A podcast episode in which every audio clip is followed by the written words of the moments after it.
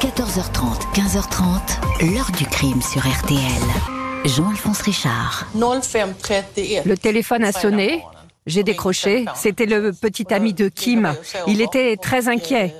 Il nous a dit que Kim avait disparu dans un sous-marin à Copenhague. Nous avons tout de suite paniqué parce que personne ne disparaît d'un sous-marin. Bonjour. Peter Madsen rêvait de conquête de l'espace et de fusées, de plonger dans les abysses et de sous-marins, mais l'ingénieur le plus extravagant du Danemark était aussi habité par d'autres pensées, beaucoup plus noires, les rêves en eau trouble d'un sadique sexuel. À l'été 2017, il va ainsi embarquer une journaliste, Kim Wall, dans le dernier submersible de sa fabrication, le Nautilus. La jeune femme ne va plus jamais remonter vivante à la surface. La police de Copenhague va s'arrêter sur ce Peter Madsen, inventeur décrit comme un petit génie fantasque avec les femmes, mais qui serait incapable de leur faire du mal. L'enquête va pourtant révéler une toute autre personnalité, celle d'un menteur professionnel qui brouille les pistes. Un personnage sûr de lui, dépourvu de toute empathie, heureux de garder pour lui les secrets de ce tragique voyage. Que s'est-il réellement passé à bord du petit sous-marin? Quelle obsession fatale rongeait depuis des mois le capitaine? Pourquoi tous les mystères n'ont pas été levés Question posée aujourd'hui à nos invités. 14h30, 15h30. L'heure du crime sur RTL. Dans l'heure du crime aujourd'hui, nous revenons sur l'histoire qui a fait trembler d'effroi le Danemark à l'été 2017. L'affaire Peter Madsen, cet ingénieur surdoué, célèbre pour ses fusées et ses submersibles, va être soupçonné d'un meurtre à bord même de son tout dernier sous-marin. Vendredi 11 août 2017, 1h45 du matin, la police de Copenhague est alertée de la disparition d'une jeune femme, une journaliste suédoise. L'homme qui est au bout du fil est son compagnon Ole Stobe, un jeune designer. Ce qu'il raconte semble rocambolesque. Il explique que sa petite amie Kim Val, 30 ans, a reçu la veille en fin d'après-midi un coup de fil. Le couple était sur les quais en train de préparer leur fête de départ du Danemark. Tous deux vont s'installer à l'étranger. L'appel provenait de l'ingénieur Peter Madsen, un créateur de fusées et de sous-marins à la réputation lunatique, pas toujours facile à approcher. Kim cherchait à l'interviewer depuis des mois. Madsen lui a proposé de prendre le thé dans son atelier tout proche. Elle y est allée, puis est revenue en déclarant que Madsen était OK pour l'interview à condition que ce soit à bord de son dernier sous-marin, le Nautilus. Kim a promis qu'elle serait de retour pour la fête. Vers 19h, elle a envoyé une photo du submersible, le Nautilus UC3, puis une autre où elle est aux commandes. Depuis, le petit ami n'a plus aucune nouvelle. Kim n'est pas réapparu.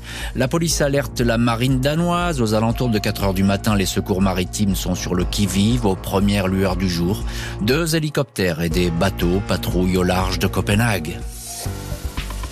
Vendredi 11 août, 10h30, un plaisancier qui participe aux recherches indique avoir aperçu le Nautilus en difficulté aux abords du phare de la baie de Kogge au sud-ouest de Copenhague, près d'une côte désolée.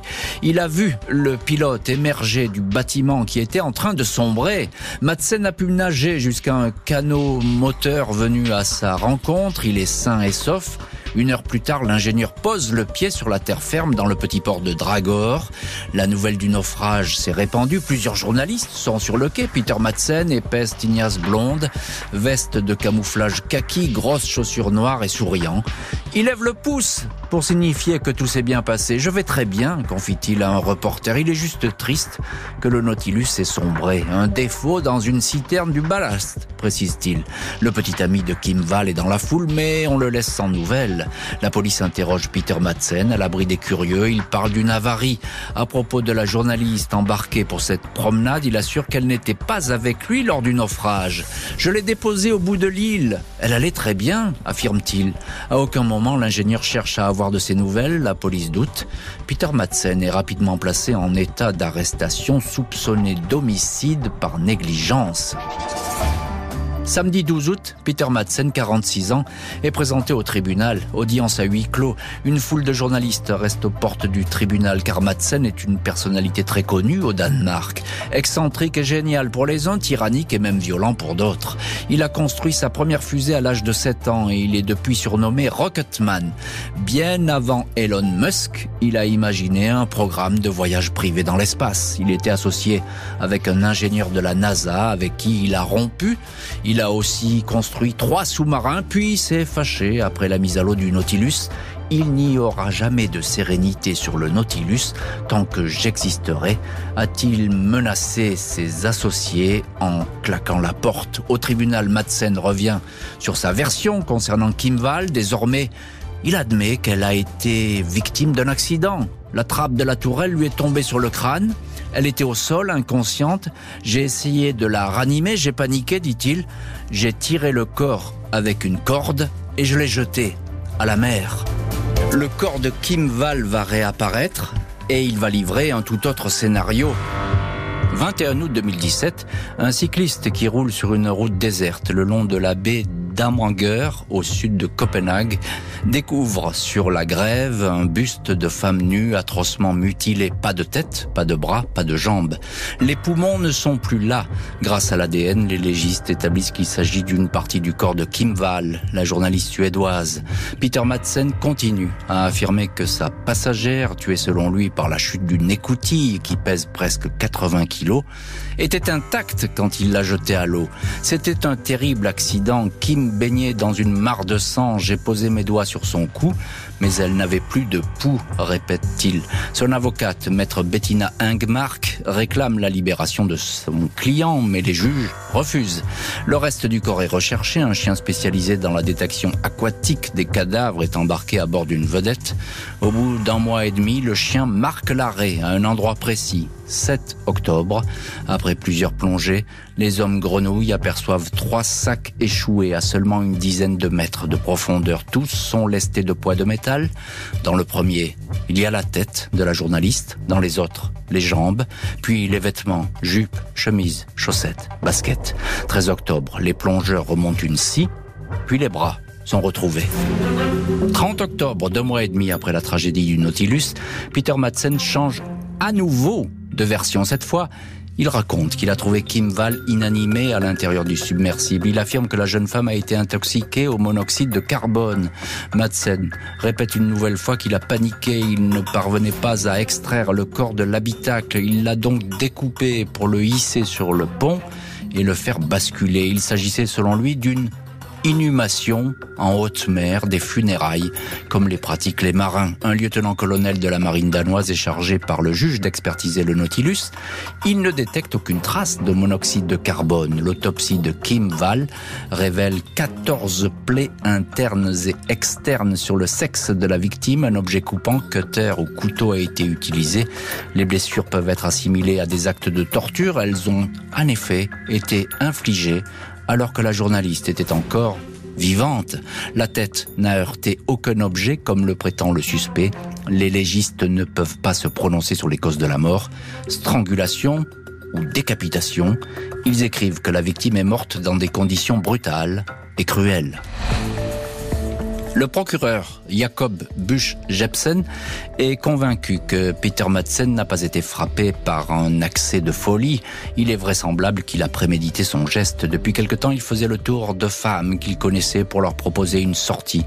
À bord du Nautilus, quelques heures avant le crime, Madsen a fait des recherches sur Internet avec les mots-clés femme, décapitation ou encore Agonie. Dans son ordinateur et sur ses téléphones portables, les policiers ont retrouvé des dizaines de vidéos et de photos de femmes torturées, pendues, égorgées. Le capitaine du Nautilus aurait-il utilisé Kim Val pour assouvir ses fantasmes les plus sordides? 16 janvier 2018, la police annonce que le suspect est poursuivi pour homicide avec préméditation, relation sexuelle forcée et démembrement d'un cadavre. Le capitaine du sous-marin va être jugé, il encourt la perpétuité. Jeudi 8 mars 2018, Peter Madsen apparaît devant le tribunal criminel de Copenhague. Il plaide non coupable, il raconte avoir fait une mauvaise manœuvre à bord du Nautilus. Kim Val, 30 ans, est selon lui mort asphyxié au monoxyde de carbone. Il ajoute qu'il s'est longtemps abstenu de dire la vérité tout simplement parce qu'il voulait respecter la douleur de la famille. Madsen n'a aucune réaction quand le dernier message de la victime à son petit ami est dévoilé. Je suis toujours vivante, mais on plonge là, dit-elle en plaisantant. Il a même emmené du café et des cookies je t'aime, ajoute-t-elle. Le procureur indique que le crime ne fait pas de doute. Après son sauvetage, Peter Madsen avait sur lui du sang séché de sa victime. C'est un homicide prémédité. Le capitaine avait emporté avec lui une scie, un poignard, des tournevis effilés, autant d'outils qui ont servi à tuer la journaliste. Parmi les 215 témoins questionnés par les enquêteurs, une ex-petite amie a communiqué à la police des textos intrigants envoyés par Madsen peu avant la tragédie. Il détaille scénario imaginaire dans lequel un homme découpe une de ses amies en morceaux dans un sous-marin. Il voulait me faire peur, je ne l'ai pas pris au sérieux, déclare-t-elle. C'était une mort involontaire, répète Madsen. Son avocate plaide le possible accident. Les parents de Kim Val, Ingrid et Joachim, restent interloqués. Ils attendaient des aveux des explications, mais rien ne vient. Les psychiatres décrivent l'accusé comme un pervers polymorphe, menteur, sexuellement déviant, un homme dangereux qui peut récidiver et qu'il faut enfermer. 25 avril, le capitaine du Nautilus est condamné à la perpétuité. Peter Madsen paraît cette fois sonné, la tête baissée et les yeux mi-clos. Cinq mois plus tard, le verdict est confirmé en appel. Deux ans après ces deux procès, l'ingénieur va enfin commencer à raconter.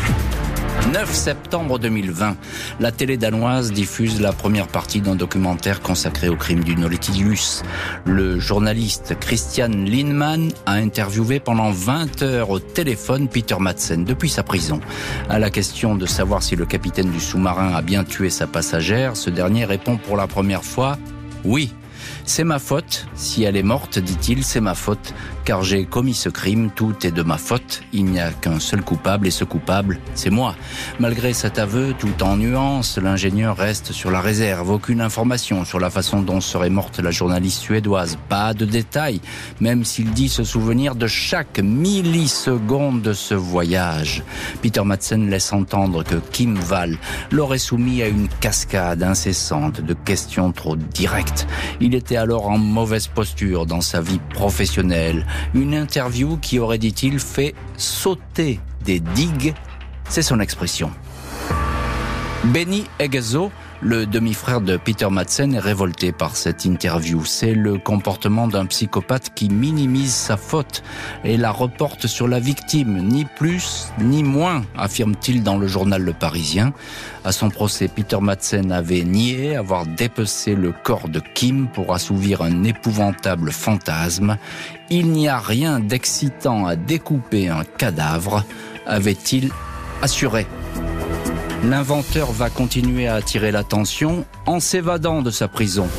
Mardi 20 octobre 2020, Peter Madsen, armé d'un pistolet factice et portant une fausse ceinture d'explosifs, menace une psychologue de la prison de haute sécurité de Hersted Wester dans la banlieue de Copenhague. Il réussit à quitter à pied le pénitencier avant de s'emparer d'une voiture qui passait par là, mais il va être très vite repris par la police.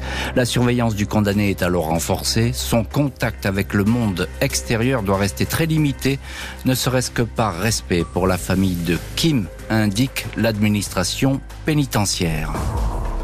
La famille de Kim Val veille sur sa mémoire. Dans le New York Times, son père raconte que sa fille cherchait toujours à connaître l'histoire derrière l'histoire.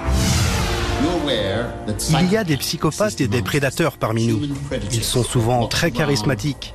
Ce sont d'excellents orateurs. Ils manipulent facilement les autres. Vous êtes peut-être en train d'interviewer un prédateur. Je ne sais pas. Les psychopathes savent-ils ce qu'ils sont? Je n'en suis pas sûr.